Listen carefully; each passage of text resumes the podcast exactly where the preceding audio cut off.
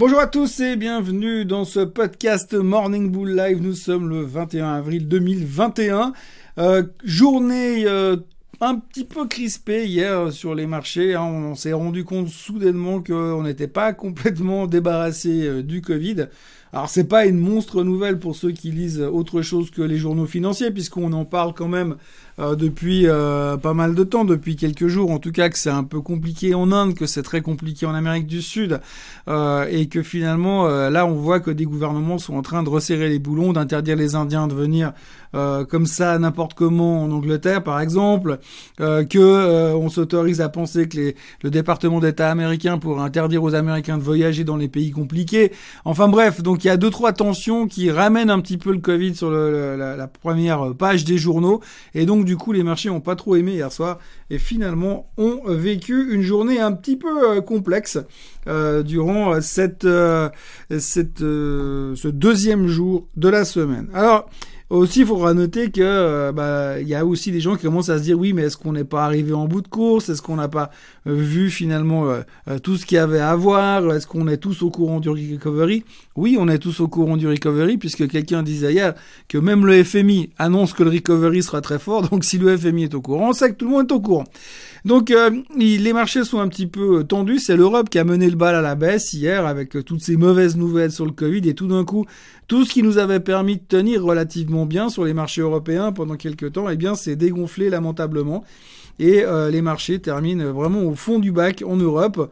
C'est un peu moins grave, entre guillemets. Hein. Quand je dis grave, il faut savoir raison garder aussi. Mais on voit qu'en Europe, ça a fini moins 2% et des poussières.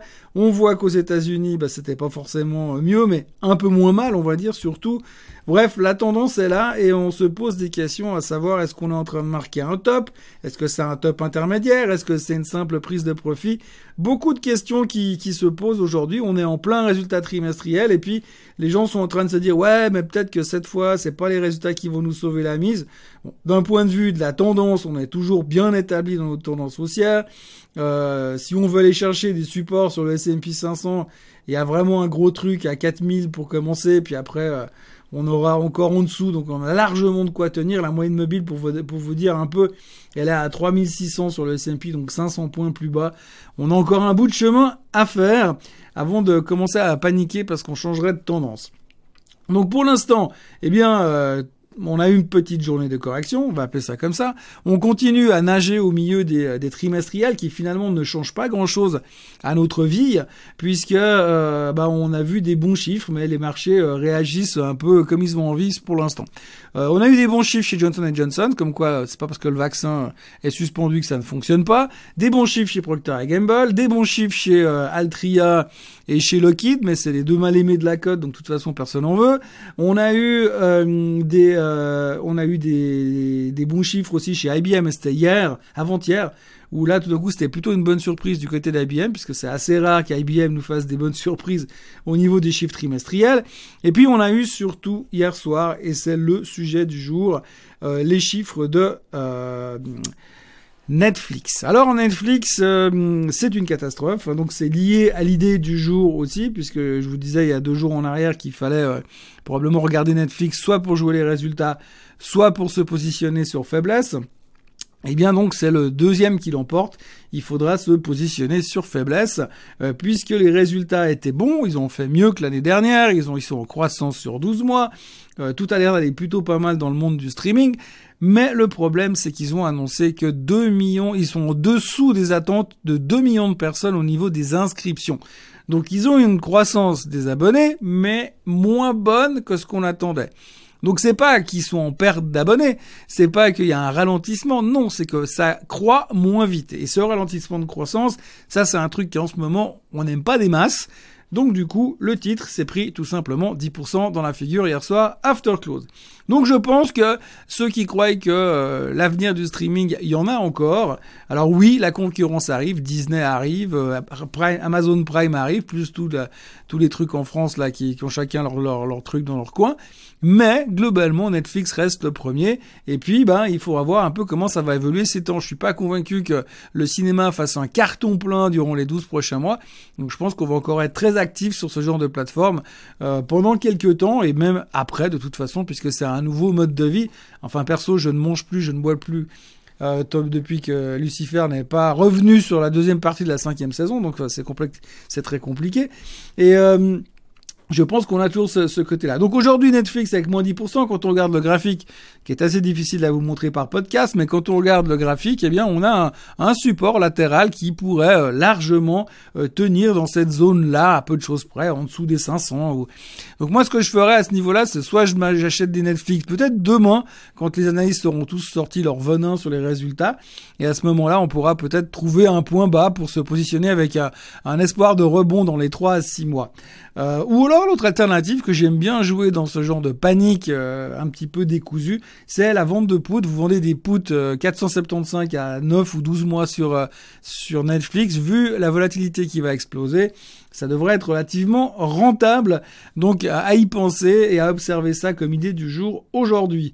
On notera aussi la présentation d'Apple qui a annoncé ses nouveaux produits. Alors vous pouvez retourner vous coucher, hein, pas grand chose de spécial, si ce n'est qu'ils ont coloré les iMac, agrandi les iPads, euh, rajouté des produits qui vous permettent de retrouver vos produits euh, à Mac quand vous les avez perdus, pour autant que vous n'avez pas perdu le produit qui vous permet de retrouver les produits Mac que vous avez perdus. Euh, et puis, euh, toujours pas de nouvelles pour l'iPhone 13. On sait toujours pas ce qu'il fait ou ce qu'il fera pas, ou euh, quelle taille il fera et de quelle couleur il sera. Par contre, il y a un nouvel iPhone 12 Purple, pourpre, qui sort. Je me demande qui a, des, qui a eu l'idée de dire tiens, on va faire un iPhone, un iPhone 12 pourpre.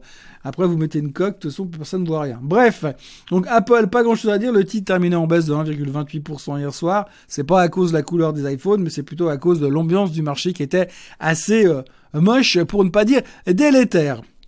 Donc voilà, mauvaise journée, pas terrible, euh, et autrement aussi également ce qu'on peut signaler, c'est qu'il y a quand même peu de nouvelles à signaler dans un autre euh, registre que l'or semble se préparer à faire quelque chose. Je sais pas quoi, mais il se prépare à faire quelque chose. Il est en embuscade et je serais pas étonnant que ça bouge un petit peu plus que ce qui nous a habitués ces derniers temps. Euh, la question du jour euh, aujourd'hui, elle tourne autour de la du fait que, enfin, un, monsieur me dit que il a, il entend autour de lui beaucoup de monde qui sont devenu soudainement euh, chaud bouillant euh, sur les marchés boursiers et que euh, il se demande si ce serait peut-être pas le moment finalement de réduire les positions puisque même selon lui ses copains de foot s'intéressent à la bourse alors qu'ils y connaissent rien et qu'ils aimeraient tous quitter leur boulot pour pouvoir commencer à faire du trading et vivre de ça. Alors oui, ce genre de comportement, on le voit effectivement dans des périodes d'euphorie et de fin de cycle boursier. On l'a déjà vécu à plusieurs reprises. On l'a vécu en 2000, on l'a vécu en 2008 avec la crise des subprimes. Et là, effectivement, on entend beaucoup de gens qui sont en train de se dire, ouais, moi je suis tellement fort en trading que je vais arrêter parce que c'est trop facile. C'est vrai, c'est trop facile. Et euh, généralement, quand c'est trop facile, à un moment donné, euh, ça se finit très très mal. C'est en tout cas ce que l'histoire nous apprend. Alors est-ce que c'est maintenant, est-ce que c'est dans 15 jours? Et c'est là que pose euh, problème, c'est que mesurer l'impact finalement euh, d'une crise comme ça ou d'une euphorie, c'est toujours de savoir à quel moment je me place en termes d'euphorie et dans quel rythme de temps nous sommes. C'est-à-dire que euh, quand on a eu le début de l'euphorie en l'an 2000 par exemple, c'était grosso modo 6-9 mois avant que ça s'effondre réellement. Aujourd'hui, on peut dire que l'euphorie a commencé il y a 2-3 mois avec l'élection de M. Biden, plutôt là on a commencé à prendre vraiment énormément confiance sur à peu près tout. Euh, et puis, ben, c'est difficile de dire que ben, une euphorie dure 6 mois ou dure 9 mois. Donc si elle dure 9 euh, mois comme elle avait duré plus ou moins en l'an 2000, eh bien ça veut dire qu'il faut s'attendre à une correction, on va dire, en mai ou en juin ou en juillet. Puis ça tombe bien parce qu'en mai, il y a le sell in May and go away, donc c'est toujours relativement intéressant. Donc on pourra regarder ça de cette manière-là. Par contre, euh, ce qu'il faut pas oublier, c'est qu'on vit quand même dans une période assez atypique, dans un paradigme économique qu'on ne connaissait pas. Et puis surtout, euh, on se dit, bah aujourd'hui, qu'est-ce qui pourrait faire baisser les marchés, puisqu'on a un engouement, enfin un soutien indéfectible des, bourses, des, pardon, des gouvernements, un soutien indéfectible des banques centrales, des taux à zéro qui devraient le rester, en tout cas entre 18, enfin en 12 et 18 mois. Euh, donc on se demande qu'est-ce qui pourrait faire baisser le marché fondamentalement, puisque la croissance est là que les sociétés publient des résultats plus que corrects. Euh, donc qu'est-ce qui pourrait faire baisser ce marché? Bah, Le seul truc qui vient à l'esprit, c'est un choc exogène quelque chose de surprenant, quelque chose d'extrême, comme euh, une pandémie, par exemple. Mais comme on voit que même ça, ça ne fait pas baisser les marchés, c'est difficile d'aller contre la tendance. Aujourd'hui, les marchés sont dans une tendance haussière. Euh, et il n'y a pas de raison de dire c'est maintenant qu'il faut réduire les positions. À un moment donné, l'orchestre va arrêter de jouer, on va nous enlever euh, le tapis de sous les pieds et ça va faire très très mal, inévitablement. La question c'est qu'on n'arrive pas à voir aujourd'hui, et c'est bien malin qui pourra le, dire avec le timing qui va avec. Voilà, c'est aujourd'hui, là faut commencer à réduire parce qu'on va se péter la figure vendredi prochain. Euh, personne peut dire ça et c'est extrêmement difficile de, de retrouver les, de, de vraiment de, de mettre des, des, des, points, des indications, dire ouais c'est maintenant. Parce qu'effectivement une euphorie, on sait quand ça commence, mais on sait pas quand ça se termine. Par contre c'est vrai qu'un jour ça se termine. Et euh, quand ça va se terminer, ça sera assez douloureux. La grande question c'est que si le marché monte à coup de 10% tous les semestres et puis que vous vendez trop tôt, eh bien il y aura une certaine frustration euh, qui risque de vous euh, faire très très mal à la fin. Néanmoins, le point, si on n'avait pas le soutien des banques centrales et un risque de hausse des taux euh, à très court terme, je serais plus stressé par rapport, à une possibilité de retournement violent. Mais je pense qu'il faut euh, peut-être pas tout réduire maintenant, mais euh, faut garder euh, les yeux ouverts et les oreilles ouvertes et l'esprit l'esprit ouvert en se disant le jour où ça va tourner méchant, il faudra pas non plus trop s'entêter. Le pire qu'on puisse faire dans un marché et qui baisse violemment, c'est de dire ouais je moyenne tout de suite. Parce que euh, par expérience je l'ai fait et ça rapporte pas beaucoup d'argent. Voilà, c'est tout ce que je pouvais vous dire aujourd'hui. Je vous souhaite une excellente journée et je vous retrouve demain matin pour un nouveau podcast. Euh, profitez bien des terrasses, quoique aujourd'hui ça a l'air d'être un peu plus compromis euh, qu'hier.